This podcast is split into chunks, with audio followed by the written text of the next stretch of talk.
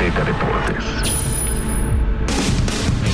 Al fin, temporada de fútbol americano. ¡Increíble! Y en Azteca Deportes estamos recargados. Esto es el podcast del ritual. Hola, hola, bienvenidos. Esto es el podcast del ritual. Nos vamos ya rumbo a la semana 5 de la NFL. Hay mucho que platicar y saludo con muchísimo gusto a Pete Domínguez, Lalo Ruiz y Pablo de Rubens. Mi querido Pablo, ¿cómo estás? Muy bien, la verdad es que muy bien. Eh, Una semana más de NFL y así viene la semana 5. La verdad lo estoy disfrutando tanto. No sé si se me ha ido rápido o se me ha ido muy lento. Todavía no lo he decidido, pero lo cierto es que lo estoy disfrutando bastante. Me encanta. Único invicto que queda en la NFL, los Cardinals de Arizona. Qué divertido. Y en esa me voy a quedar toda la temporada. Oye, igual y se te está yendo normal, ¿no? Entonces, si no se te va rápido ni lento, pues Tal vez. el tiempo está la transcurriendo normal. Tienes toda la Quizá. razón, Pete. Buscar Quizá. el punto medio. Yo no lo quise decir porque luego yo soy el amargado. No, pero eso no era. Estamos no descubriendo, esa- ¿no? Estamos no descubriendo el sentimiento. ¿Qué onda, Pete? Nada, Gabo, eh, todo tranquilo. Yo, la verdad, disfruté muchísimo el partido el domingo por la noche. Ah, yo también. Entre los Pats y los Bucks. con eso. Me, me llegaron muchísimos comentarios de qué partido tan aburrido, No, no, no, no. eh, rígido, feo. Sí fue rígido, sí fue Yo lo- rígido. yo lo disfruté No, mucho. fue partidazo. No sé, hace Eh, mucho te- tiempo te puedo no disfrutaba así un que juego. la primera mitad empezó Sí, lento, sí.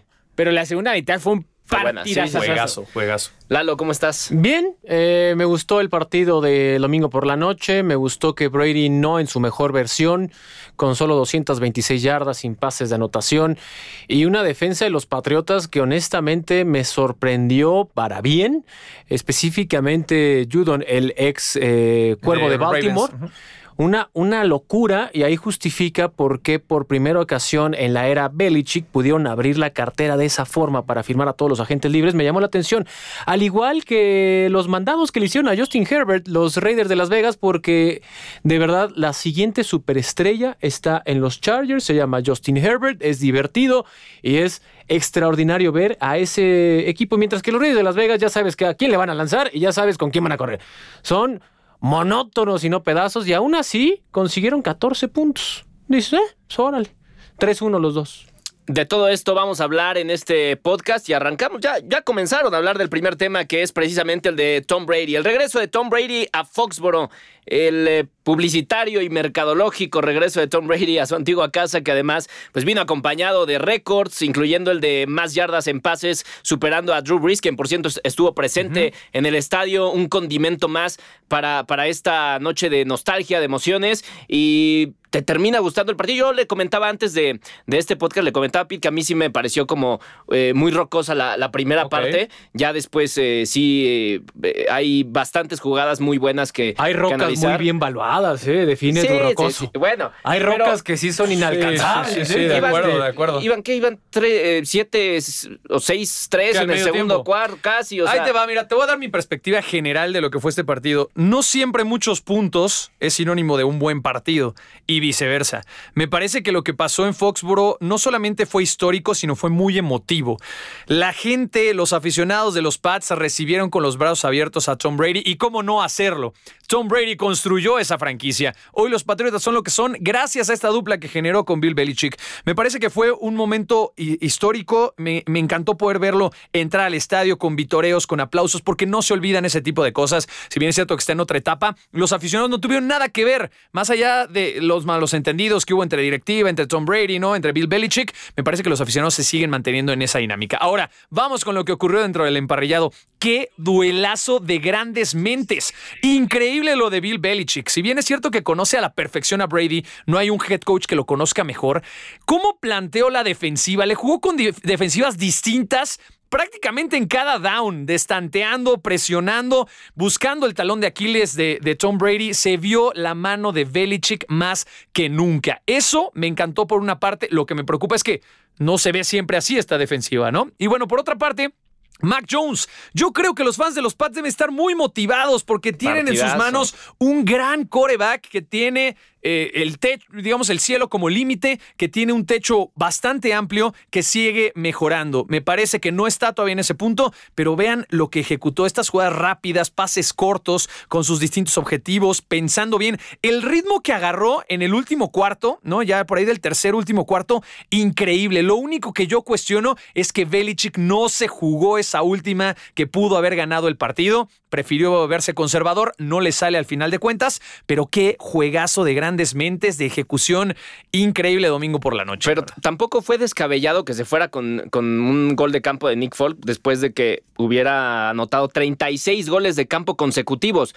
Lo lógico, a pesar de que, de acuerdo, era de 56 yardas, era que anotara un 37, ¿no? Lalo. Eh, era una probabilidad que al final no se cumple, sobre todo con ese récord que mencionas de Nick Folk. 56 yardas no es tan sencillo, aún así le, Le pega, le pega, Tucker. justo, le pega, que por cierto, Justin Tucker en el calentamiento estaba pateando 70 yardas, una locura, una entonces- locura, 70 yardas. Pero bueno, eh, regresando a esta ocasión de los Patriotas, no me parece tan descabellado, me parece que ganó el equipo que más propuso y que cometió menos errores. Ojo, los dos cometieron demasiados errores, pero vi una versión de Patriotas divertida en cuanto a la ofensiva, vi jugadas de engaño, vi reversibles y también vi una gran defensa. Y además... Muchos, muchos dicen el récord de Tom Brady como el cuarto coreback en ganar a los 32 equipos junto a Peyton Manning, Drew Brees y Brett Favre, pero toda la afición de Pats tiene algo por qué ilusionarse. Lo comentaba Pablo con Mac Jones. Este hombre instauró un récord, 18 pases consecutivos. Es el mejor novato que hay en esta generación en la posición de coreback y sobre todo las lecturas que hacía de izquierda a derecha sin presionarse, no cometió errores forzando pases. Es una evolución sustancial de la semana 3 a la semana 4 y eso es un buen augurio. Del otro lado, lo que pasa con Tampa Bay, cierto es que la ofensiva no caminó tan bien, en gran parte por la gran defensa que puso los Patriotas, pero también de eso se trata un equipo que está embalado, que está enrachado, que inclusive cuando esas figuras no tienen un gran día, no estoy diciendo que tuvo un mal día Tom Brady, porque también hubo castigos, una jugada con Antonio Brown de 45 yardas que terminan quitándole con un, un bloqueo ilegal a la cara. Pero me gustó Antonio Brown, me gustó las opciones con Leonard Fournette, me gustó Jones, me gustaron bastantes cosas de este partido. Entonces, fue una derrota dolorosa y también me gustó esa parte de ver a Tom Brady salir de otro, de otro vestidor. Esa parte que nunca habíamos conocido. Él mismo se sentía bizarro, llegó y abrazó al señor Kraft, compartieron durante un par de minutos, solamente ellos sabrán qué. Y después la expectativa era, ¿se van a reunir o no al final del partido? Y llegó ese abrazo de Acatempan de 25 segundos, 14 segundos, y después ese intercambio mucho más sustancial con Josh McDaniels. Lo que sí es un hecho es que cuando quieres platicar con alguien que ha sido parte de tu carrera deportiva y sobre todo tan exitosa como este binomio, eso se hace en casa, eso se hace en corto, eso se hace sin cámaras y así lo hicieron. 40 minutos después de que la euforia pasó, ah, eso fue el abrazo, ah, nada más eso, ah, órale. Pues no, 40 minutos después de que Belichick termina el partido, va al vestidor y solamente esa historia la saben Brady y Belichick. Después de que mucho se había dicho que no lo quiso recibir, cuando se pelearon, cuando le avisó que se iba de la organización, que le levantó el teléfono y le dijo, You're the GOAT, bye, chido, bye. Aquí parece una, una, una aproximación, un acercamiento mucho más real a la relación de estas dos grandes figuras de la NFL, no solamente de la actualidad, sino la historia de este deporte. Muchos, muchos triunfos de Brady en, en su extensa carrera, muchos Super Bowls ganados, pero sin duda, Pete, este, este triunfo en contra de Nueva Inglaterra en Nueva Inglaterra estará entre los más destacados o los más recordados o los más significativos para Brady. Significativo creo que es la palabra correcta porque al final fue un partido muy complejo de ganar para Tom Brady que, o sea, viendo el, el panorama grande, la, la pintura más, más amplia. General. Los Bucks ofensivamente creo que fue la única unidad que quedó a deber en este partido. Los Pats ofensivamente creo que sabíamos que tenían un nivel promedio y lo superaron. Las dos defensivas jugaron muy bien a pesar de que tenía muchas bajas la de Tampa Bay. Ofensivamente los Bucks a mí sí me quedaron a deber, no solo Brady que no estuvo muy preciso, es algo que no acostumbra. Le soltaron cuatro o cinco balones, el que decía Lalo de Antonio Brown al final, que ese pudo haber sido una forma en la que ganaba de una forma espectacular, que hubiera sido el último pase, los últimos puntos de Brady. No lo logró pero eh, no lo logró porque, como dice Pablo, Belichick sabe de dónde coge a Brady. Le estuvo cambiando mucho las coberturas. Jalen Mills se le, puso enfrente a Chris Godwin. Desapareció Godwin después de un pase largo. Eh, JC Jackson hizo lo mismo con Mike Evans. Mike Evans no fue factor. Al final fue como Belichick decirle: Te voy a quitar a, Evans y a Godwin y gáname con los demás. Y Brady lo logró, pero lo logró por dos pelos. O sea, no fue, no fue demasiado. Mac Jones jugó un partidazo. Le, faltó Gronkowski también, ¿eh? Exactamente. Rob Gronkowski no solo impacta en que pierde, pierde Brady ese elemento en zona roja. Lo hemos dicho a lo largo de todos los años, Gronkowski bloqueando en juego terrestre abre mucho espacio, es prácticamente un lineal ofensivo extra. Eso también le ayudó mucho a los Pats.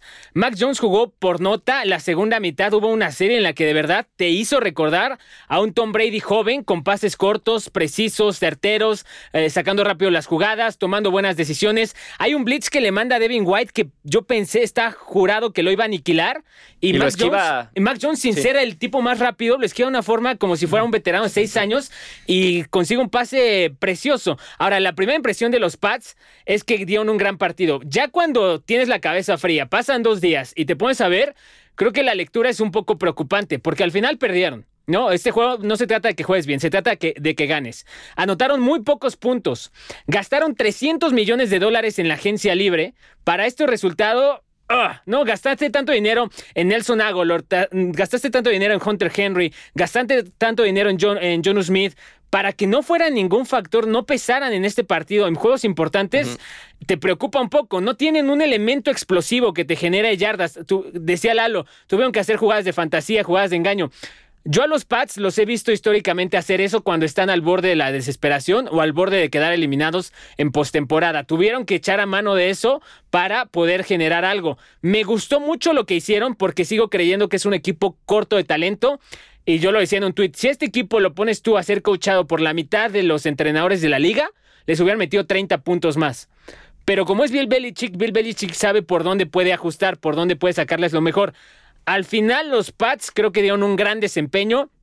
Me preocupa que a pesar de todo lo que gastaron en agencia libre, no les va a seguir alcanzando para dar pelea con pesos pesados. Sí creo que se pueden meter a postemporada. Y los Bucks, una vez más, sufrieron mucho en la defensiva, ojo, ¿eh? en la parte secundaria. Te estoy hablando que enfrentaron a Jacoby Meyers, que enfrentaron a John Smith, a Hunter Henry, a este tipo de jugadores defensivamente padecieron un poco. Y, con las bajas. O sea, si estás hablando de que contrataste en la semana a Richard Sherman y, jugó y empieza como titular todo el partido. Y sufrieron más bajas todavía. Entonces, sí, sí creo que es un punto a tener en consideración más adelante.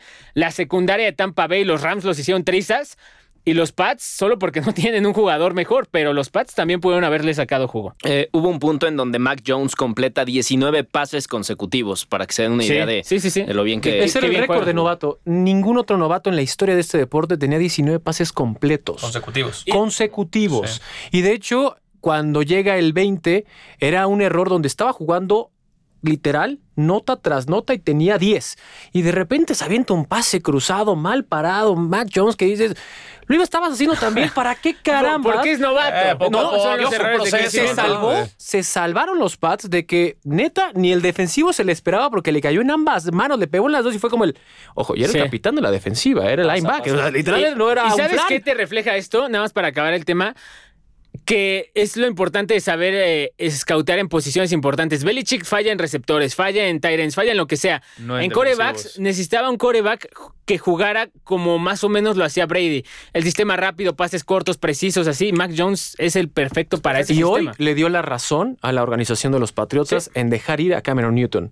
Sí, claro. Nadie extraña a Cam Newton. y es cuando dices, ah, más sabe el diablo por viejo que por diablo. Quizá Cam Newton te hubiera costado dos intercepciones. Sí, o quizás hubiera intentado correr y hubiera cambiado muchísimo más. Pero son esos hipotéticos. Lo único que digo es, el tiempo les dio la razón. Cam Newton puede decir lo que sea. Sigue siendo un gran jugador. Hay otros equipos que lo necesitan mucho más y esperemos encuentre equipo. Vamos a hablar ahora de los, de los Cardinals que fueron eh, pues, a Los Ángeles y y dieron eh, pues una paliza a un equipo de los Rams que pasó la semana siendo promocionado como uno de los favoritos al Super Bowl. Eh, lo que hizo que el triunfo 37 a 20 fuera pues aún más eh, llamativo. Y me parece, amigos, que vimos por primera vez a un equipo de los Cardinals que jugó realmente como conjunto. Antes eran como que mucho individual, mucho Kyler Murray y ahora pues vimos mucho tanto de la defensa como de la ofensiva en general. Se está consolidando este equipo poco a poco y yo lo decía en el primer capítulo del podcast de esta temporada, para mí el equipo más divertido de ver es Arizona y el equipo que puede ser el caballo negro esta temporada es Arizona y me parece que me están dando la razón después de estas semanas. Lo que vimos en contra de los Rams estuvo espectacular. Unos Rams que habían venido prácticamente invencibles, con una locura de pases, con un Matthew Stafford increíble, una defensiva, un perímetro mejor. Parecían prácticamente invencibles. ¿Y qué creen? No lo fue. Arizona jugó muy bien este partido, tiene una ofensiva que tiene tantas dimensiones, me parece que esa es la palabra. Hay muchas defensivas, como le decía Lalo, ¿no? Ya sabes que van a correr los Raiders o van a ir con Darren Waller. Aquí tienes de todo. James Conner metió dos touchdowns. AJ Green está recibiendo y consiguiendo yardas, ¿no? De Andre Hopkins, incluso por momentos, resulta ser el segundo o tercer protagonista de la lista. De verdad, me encanta lo que hace Kyler Murray, la mentalidad, cómo han crecido, la defensiva ha mejorado bastante. Creo que este es un equipo que claro que tiene posibilidades de postemporada, lo demostró. El gran obstáculo eran los Rams ya lo superaron. Hay que ver si puede salir avante esa división. Para mí, la más fuerte de toda la NFL. Si lo logran, es un equipo contendiente a final de conferencia, sin duda. Ahora, hay que ver que mantengan este nivel competitivo toda la temporada. Estamos arrancando, pero me encanta lo que veo de los Cardinals. Se nos fue un tercio de la temporada y hasta el momento Arizona, sin duda, es el equipo más divertido. Esa la compro. Quiero ver a este Arizona en noviembre, diciembre. Honestamente, espero que ocurra, porque sí es, sin que sea uno aficionado a esta organización, es de esas cosas que dices, ah, este puede ser un gran ejemplo de cómo capturar a nuevos aficionados, porque el fútbol americano es esto es divertido, hay grandes jugadas, hay grandes atrapadas, hay buena defensa. Y ojo, meterle 37 puntos. Y literal, si tú tuvieras una lista donde dices, ah, voy a ir al súper, tengo toda la lana del mundo y voy a hacer una defensiva de verdad de campeonato, porque eso es lo que tienen los Rams, una defensa de campeonato. Calen esto. Si les digo que tenemos a Sean Robinson, a Sebastian Joseph Day, a Aaron Donald, a Justin Hollins, a Leonard Floyd, a Troy Reader, a Kenny Young, a Darius Williams, a Jalen Ramsey, a Jordan Fuller y Taylor Rapp, Dices, la neta, no me van a meter más de 20 puntos. Les metieron 37. Con esta defensa que honestamente lo que fue para Arizona fue un sinodal para poderse graduar. Y eso fue lo que vimos de este duelo. Honestamente no creo ver a otro equipo que le consiga meter 37 puntos a esta defensa de los LA Rams. Y hablando de los Rams, Pete, pues me parece también que los Cardinals desnudan eh, hasta cierto punto una clave para, para vencerlos, que es a ver, Cooper Cup vio más del doble de, pases que de, de, Stafford que cualquier otro receptor.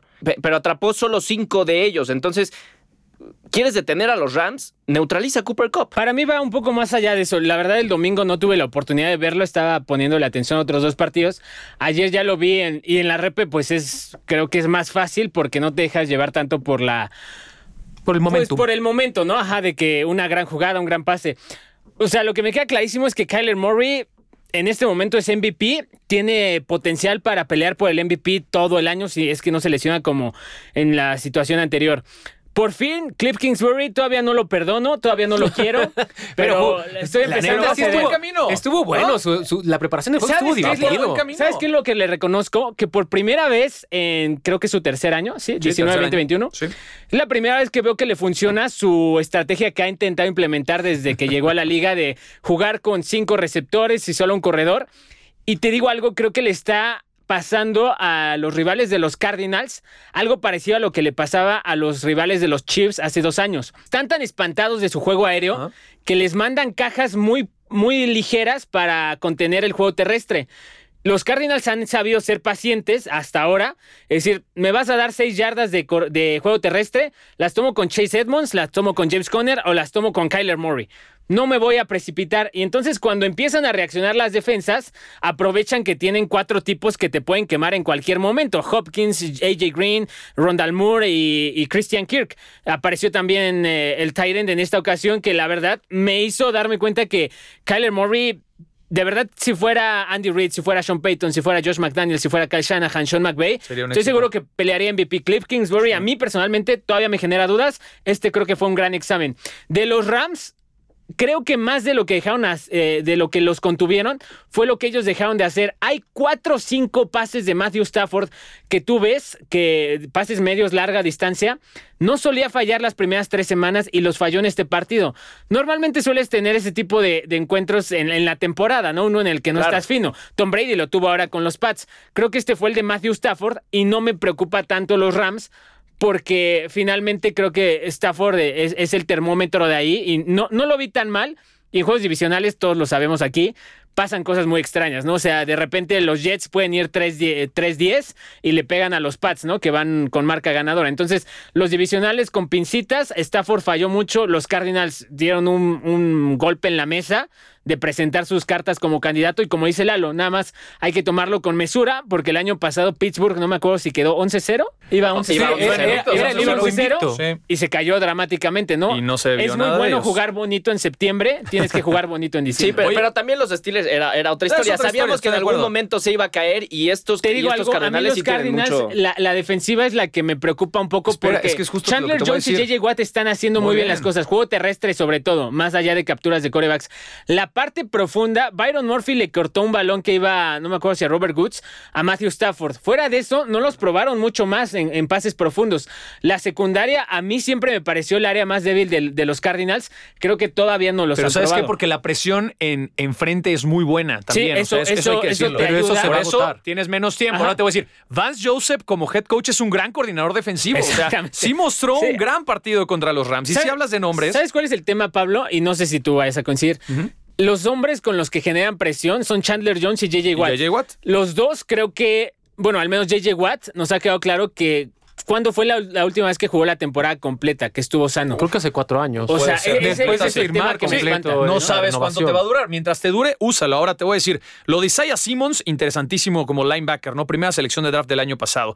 Eh, Saven Collins fue la primera selección del draft de este año, ¿no? Dos linebackers veloces, jóvenes, con muy buena habilidad. Buda Baker también, si bien es cierto que... Ya no es lo mismo, pero sigue siendo muy bueno. es Buda Baker, ¿no? Es de lo, mejor que existe en la liga. en, en toda la liga. Y lo de Byron Murphy también me gusta mucho. Entonces tienes de dónde construir, tienes de dónde crecer. Yo por eso pongo a los Cardinals como un equipo sólido esta temporada, ¿no? Bueno, pues vamos a cerrar eh, esta primera parte del podcast hablando de los Bills que se enfrentaron a los Texans que comenzaron el partido como, con una intercepción en el primer pase de Josh Allen. Después tuvieron un par de buenas jugadas terrestres. Eh, vamos a, hablar de, ese partido, de verdad. Vamos a hablar de los Bills. De los Bills. Son 40-0, me parece llamativo hablar de ellos y sobre todo porque es la segunda. ¿Cinco minutos? Es la, segunda blanqueada que consiguen en cuatro semanas. Y segundo partido con más de 40, o 40 puntos o más de manera 35 puntos los Bills. Claro. Promedian que es una producción ofensiva extraordinaria. Pero la defensa de los Bills es de lo que nadie habla y, es, lo mejor que tienen los Bills. Te voy a decir algo, y, creo que yo también al principio cuando saqué las cuentas vi que eh, en sus últimos tres juegos han ganado 118-21 los Bills. O sea, es una ah, estupidez. La cantidad de números. Y también yo dije, oye, su defensa lo está haciendo muy bien. Me quedé con conclusiones de su ofensiva, que Josh Allen ya no tiene que hacer todo, ¿no? El juego terrestre ya es existe. bueno, sí, sí. Stephon Dix ya no tiene que hacer todo. Si no es Cole Beasley, es Dawson Knox, o es Manny Sanders, ¿no? O sea, ya, hay, ya hay herramientas. La defensa yo también me quedé con esa primera idea y después me puse a ver ¿Contra los corebacks, contra quién han los jugado, claro. que han enfrentado. Sí. Big Ben, Big Ben 20%, 10% como lo quieras ver. Jacoby Brissett, Taylor Heineke y Davis Mills. Pero eso no es culpa de los Eso, eh, yo siempre he dicho eso. Habla por, jugar qué la estadística está, en donde está. Por eso yo creo que el partido esta semana contra los Chiefs es realmente el duelo que hay que evaluar como graduación para esta defensiva. Sí, sí, sí, en eso estoy de acuerdo. yo nada más quiero ver cómo van a plantear los Bills, intentar eh, detener, y sobre el intentar, las herramientas ofensivas que tenga Kansas City. Es difícil. si gana este juego los Bills, olvídense de Arizona, olvídense del que quieran. El favorito. Los Bills serían los favoritos, los virtuales favoritos. Y sabes qué tiene a su favor que la el año pasado la defensa de los Chiefs era regular. Sí. Este año la defensa de los Chiefs está malísima. Está mal. Pues Tienen que agarrar ritmo y sobre todo la defensa de Kansas City empieza a jugar bien noviembre, diciembre. Sí. Es cuando empiezan a subirse y dices, ah, caray, y no se acordaban cómo jugar así en septiembre, pero eso lo tornará interesante. Lo único que yo me quedo en la ofensiva, independientemente de todas las herramientas, y también lo ponía LeBron James, que aparte me reía así de, ah, eh, Josh Allen es de verdad, compa. Lleva siendo de verdad ya un rato, ¿no? Pero bueno, está bien. Lo que sí me, me da, y no soy aficionado a los Bills, pero lo que sí me da como ese, ese plus es que Josh Allen las primeras tres semanas no jugó bien. No jugó bien y a pesar de eso, los números de Allen eran extraordinarios. Es, es que ya ¿Ves no lo necesita. a sí, jugar no bien y dices, sí. Madre Santísima de Jesucristo, agárrense. Igual Stephon Diggs. Ínquense, porque aquí Es que les va la Ahí plegaria. es cuando ves un equipo que ya se consolida, que ya no está en reestructura, que ya no está en proceso Hasta de Mitch crecimiento. Ahí se jugó bien. Ojo, imagínate, ustedes- ganó todo. ¿no? Ustedes en. Chicago deberán estar bien encabritados, pero bien encabritados. ¿Les vieron la cara, Lalo No, Ruiz? no, no. Dejaron ir a Mitch Trubisky porque en teoría el problema era Mitch No, Trubisky. no, no. El A, plan a era Mitch Trubisky le tienen que hacer una estatua. Sí. Llevó a dos ofensivas de Nagy Sí, a playoffs. eso, eso es lo que a tienen que, Nagy. y eso es lo que tienen que destacar. Honestamente, no tengo nada personal contra Matt Nagy, sí, simplemente es un La- el plan. Es un profesional. plan y es momento de que ya decante por decir, ¿sabes qué? La neta, esta oportunidad en Chicago tiene que llegar a su fin, porque no, la, la verdad no se vale para toda la afición de Es que el Chicago. tema no era el coreback. Y a mí nunca se otras cosas. Trubisky nunca fue malo. Entró- Tampoco fue lo que dijeron que iba a ser, pero nunca fue malo. Ese, ese no es problema. No, no, no, literal. Neta, pongan atención lo que hizo Mitch Trubisky con Chicago y lo que está haciendo cuando le dan chance de jugar con los Bills. Pues ahí están los tres temas más importantes eh, de, de este podcast. Vamos a hablar ahora de las lesiones, Pablo. Hay tanto que hablar que hasta Lalo Sí. terminó de manera abrupta su, su Sí, porque es que dicen bueno. lesiones y la primera cosa que viene a mi mente es San Francisco. Pero está San Y- Francisco. Y eso es como el común denominador. Neta, lo que hace Shanahan, ese sí es un Sí. mago. Independientemente de que es un genio ofensivo, ¿cómo rescata aguas de las piedras? Acaba el partido, Garópolo dice en conferencia de prensa, no, ¿sabes qué? Voy a estar fuera de dos a tres semanas. Y todo el mundo, oh, ok. Sale Kyle Shanahan y dice, a ver, compas, pausa. Tiene un severo, un buen golpe, no decir, iba a decir una leperada, en el codo. Ojo, vamos a llevarlo día a día, pero yo creo que sí va a estar sí disponible para la semana. Y después de ahí dijo, bueno, ya que estoy hablando de lesiones, vámonos ahora con Trent Williams. Y de repente, dice, oye, este, la mitad de tu conferencia era hablar de cómo está tu hospital de equipo. sí, sí, sí. Sí, sí, es, es- es complicado lo que está pasando con los 49ers. Desde el año pasado, yo No, creo que hace- preparado hace físico. cuatro años. O sea, no, sí, pero el año pasado la columna vertebral sufrió terriblemente. El año y pasado eran perdieron- principales perdieron- candidatos al Super Perdieron Bowl. todas las posibilidades de volver a regresar al Claro. Super Bowl. Pero bueno, Lalo Ruiz elige a Jimmy Garoppolo. Yo me voy por la lesión de David Montgomery, el corredor de los eh, Bears, Chicago Bears. Ah, sí, cierto, perdón, ese no era el mío, es pero lo único, agárralo. no, está Sí, sí, bien. agárralo, agárralo, Es, lo único que tenía el equipo de Chicago, digamos, brillante. Tienes una posición interesante, establecen bien el juego terrestre. Perdón que te interrumpa. Dígalo, señor. Aprovechando ya que estás de ganga. Dígalo. Por cierto, quítenlo de su fantasy. Ya hablé de fantasy. Ya, ya Quítenlo, también quemaste el fantasy. de fantasy. de- Ahí está, ya cumplió. No, no, quédenselo, Williams es la fuera de opción. 3 a 5 semanas. Exactamente, de quítenlo. 3 a 5 semanas por la lesión. Damon Williams es la opción, si es que ustedes juegan fantasy, si es que van a estar por ahí al pendiente. Esta lesión de rodilla puede ser bastante grave para David Montgomery. Veremos cómo va la recuperación, pero si había algo que tenía Chicago, el juego terrestre. Ahora se le viene abajo. No sé qué pueda ocurrir más adelante. Pedro Williams Domínguez. jugó bien, ¿eh? Williams Ah, jugó bien, por sí, cierto. sí. A, por a mí me pidieron que- hablar de Teddy Bridgewater. No creo que nadie tenga Teddy Bridgewater. No creo que a nadie le importe Teddy No Bridgewater. invictos De hecho- los, los Denver Broncos. De hecho, te lo iba a cambiar. Te lo iba a cambiar invictos. por Big Ben, porque Big Ben tiene otra vez una lesión de Ah, cadera. pero Ah, Big Ben, es de Big cada Ben es una diva. Big Ben lleva seis años todos los lunes diciendo y se rompe. Tiene una estoy lesión de lastimado, uñas. Estoy lastimado, puede que no juegue este... O sea, la evolución vive, es muy padre. vive, El sí, lunes sí. es... No creo que pueda jugar. Martes estoy muy mal. Miércoles... Voy a hacer un esfuerzo. Jueves eh, amo a mi equipo y me voy a sacrificar. Y viernes voy a jugar. Sí, sí. Ese Y el domingo, los el- árboles se mueven. Exactamente. Pero bueno, yo me quedo con la lesión de alguien que creo que se importa tanto en vida real como en cuestión fantasy. Joe Mixon salió lesionado, ha pasado un poco debajo del radar porque fue desde el jueves. Es una lesión de esas clásicas que te dicen va a ser día a día. Los Bengals de Cincinnati llevan seis años que siempre que dicen es día a día significa que no va a estar o va a estar a al AJ Green, 50%. Entonces a Maggie Pirine, que me encantaba como jugador de los Sooners de Oklahoma, parece que va a ser el que se quede la carga. Eso le sirve para su cuestión fantasy y también para cuestión de la vida real, porque Joe Burrow y los Bengals de Cincinnati han armado un ataque que es sumamente entretenido. ¿El fantasy no es vida real? Eh, no, no, no, no, sí es medio porque virtual el asunto. te voy a decir algo. Jalen Hurts es coreback top 10 en el Sí. fantasy, cualquier formato. Es que- tú me pones a Jalen Hurts ahorita a No lo evaluarlo. usas. ¿Qué top 20? Sí, top es que 15? te voy o sea, a decir, los buenos jugadores de fútbol americano no necesariamente son buenos jugadores de fantasy porque no te dan los puntos y no están en el radar, ¿no? Vamos con los consejos del fantasy, Pablo. Me Venga. quedo esta semana, aquí nos dividimos Pedro y yo, pero creo que las dos son muy válidas. Cordarrelle Patterson. Para Pedro, es el momento de venderlo. Para Sí. mí es el momento de quedártelo o buscar cambiar por él, porque lleva cuatro semanas con doble dígito de puntos en fantasy. Es un receptor que aparte es corredor o es el corredor principal nominal de Atlanta Falcons. Está teniendo muchos toques de balón, tres touchdowns esta semana. No te va a dar tres, tres touchdowns cada semana, pero sí te va a dar buenos puntos porque tiene por recepción y por acarreo, además de la gran actuación que ha tenido al inicio de la temporada. Me parece que Patterson vuelve a tener valor fantasy desde su temporada de novato, así es que yo me quedo con ese Desde la temporada pasada está corriendo muy bien Patterson y eh, vaya que está haciendo muy buenos puntos en el fantasy. Lalo, ¿tu consejo? Mi consejo ya, te lo di. Ya, ya, ya. Ya, ahí está. Montgomery. Williams, sí, Williams, agarren, entonces. agarren a Williams por la lesión de Montgomery. para que no digan, ahí, ahí les va otros dos, a ver rápido. ¿Dos? Agarren. Era de a, uno. a Jo- a Josh Está bien, Gordon. agarren a. Josh Gordon Pero ya lo Andy agarraron ya- todos. Bueno, Andy Reid dijo, hasta ¿sabes esta qué? semana lo pusieron activo. Sí. Creo que el, el martes Sí. anunciaron que estaba activo. Sí, así que agárrenlo. Es agente libre, agárrenlo, no les va a costar nada. Y ya dijo Pero Reid, no va a estar voy ver, disponible ya en ningún voy a ver- fantasy. No, hombre, ¿cómo no? Y Bueno, si hay depende del despistados, ahí fantasy. está el Sí, sí, consejo, sí. güey, nunca sabes. Y la otra, metan a AJ Green. AJ Green, lo que hizo la semana pasada, la neta vale la pena. Ahí están mis tres Va consejos. mejorando. Ahí están los de Lalo Ruiz. Pedro Domínguez. Vayan Pedro por Domínguez. Kyle Pitts. El mercado de Tyrants ¿Pitts? es Kyle Pitts. ¿Es algo tuyo?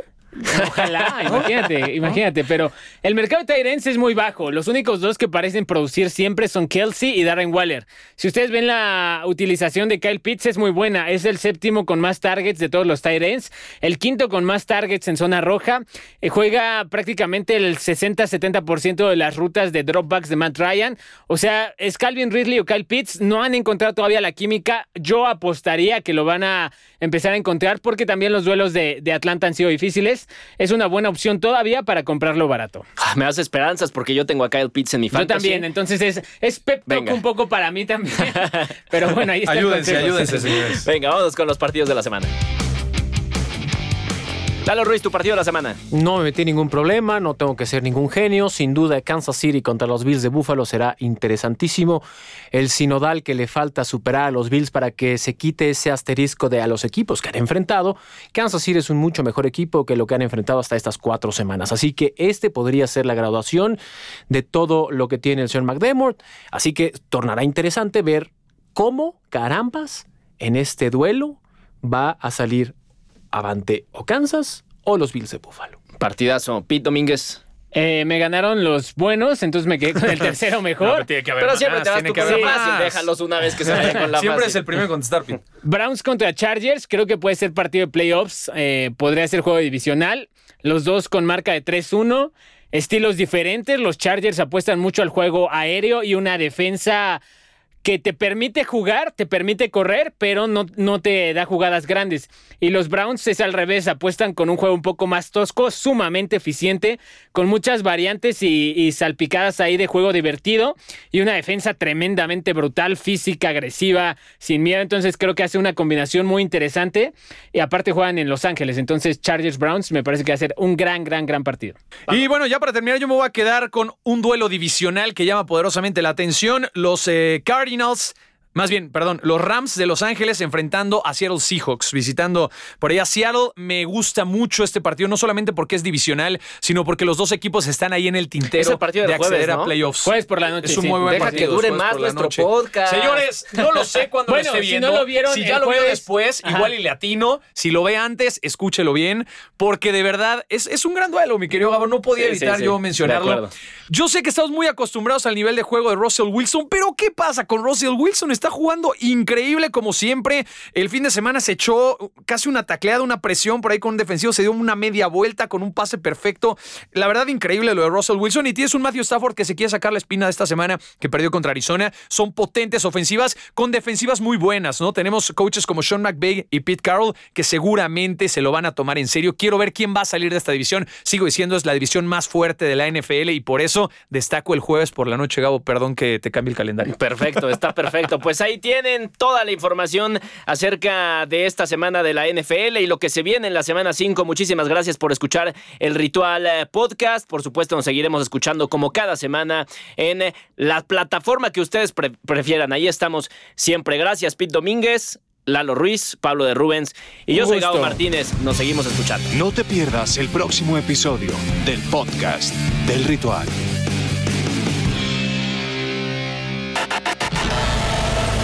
Azteca Deportes.